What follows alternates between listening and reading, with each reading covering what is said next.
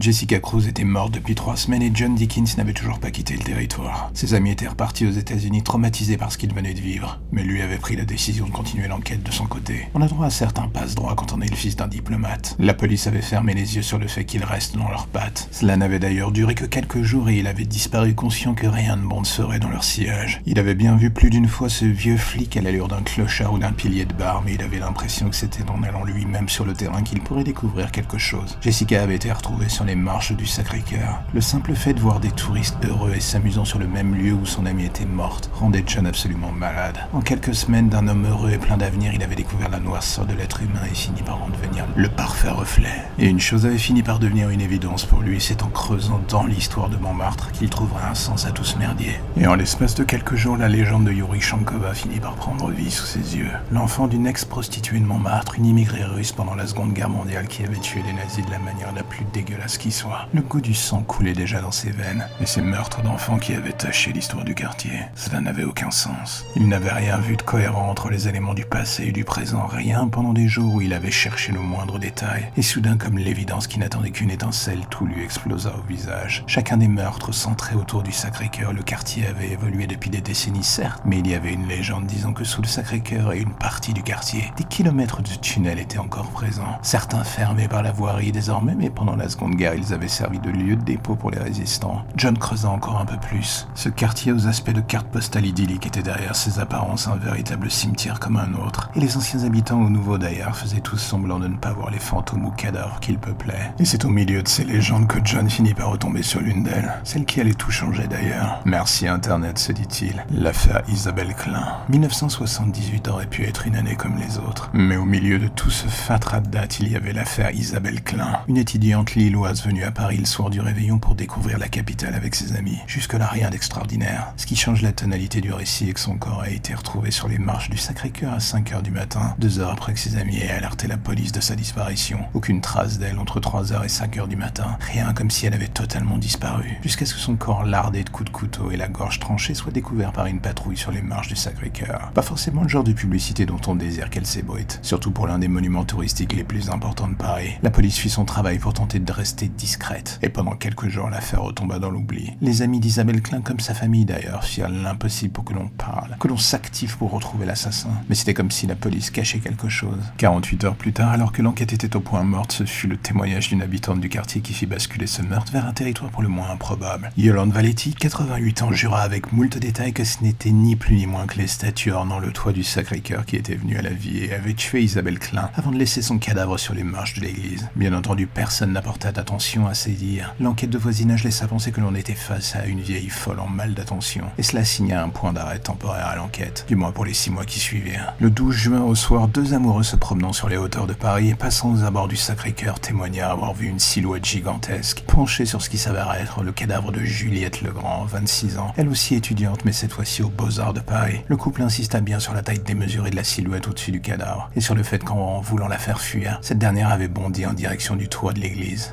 avant de disparaître dans la nuit. L'inspecteur Patrick Javert, en charge de l'enquête à l'époque, recoupa le témoignage de Yolande Valetti, celui du couple. La coïncidence était beaucoup trop grande, deux meurtres identiques et deux signalements pour le moins étranges. Il savait pertinemment que c'était avec ce genre d'affaires qu'une carrière pouvait se briser. Et à l'époque du premier meurtre, il avait vu les pressions que l'église pouvait faire en haut pour euh, être sûr et certaine que l'on étouffe l'affaire rapidement et sans aucun bruit. Yolande Valetti décéda quelques semaines plus tard. La seule piste exploitable désormais tenait dans la parole de ce couple. Mais avec la femme en état de choc et son petit ami assez réfractaire à l'idée de témoigner à nouveau, cela ne s'annonçait vraiment pas brillant. Surtout après qu'on l'ait pris pour un fou. John Dickens avait compilé toutes ces informations sur le net. Est-ce qu'il était en mesure de démêler le vrai du faux? Non, mais deux choses le frappaient. La similitude entre le meurtre de Jessica et celui de ces deux femmes. Et surtout la présence de Javert dans l'enquête. Ce vieux flic à l'allure d'un clochard au bord du précipice était au courant de bien plus de choses qu'il ne voulait le dire. Javert savait que cette enquête était en train de le bouffer de l'intérieur. Entre ses pensées suicidaires et l'alcool, il n'y avait strictement rien de bon qui se profilait à l'horizon pour lui.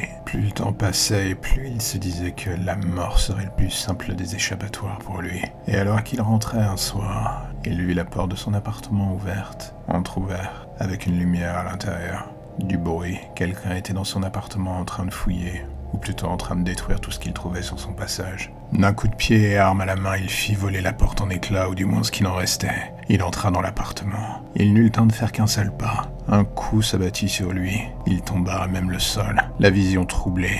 Le privilège de l'âge et de l'alcool, sûrement. Il vit son arme à quelques mètres de lui. Il voulut ramper pour la ramasser.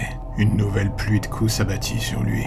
Il se laissa emporter. Il était en train de sombrer, il avait juste compris une seule chose. Ils étaient deux autour de lui. Sa vision était désormais trouble, il sentait le goût du sang dans sa propre bouche. Son arme était hors de portée.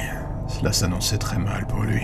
Et alors qu'il pensait être perdu, il entendit la voix de l'homme. Cette voix qui disait Léopold, arrête. Et il comprit alors enfin à qui il avait affaire.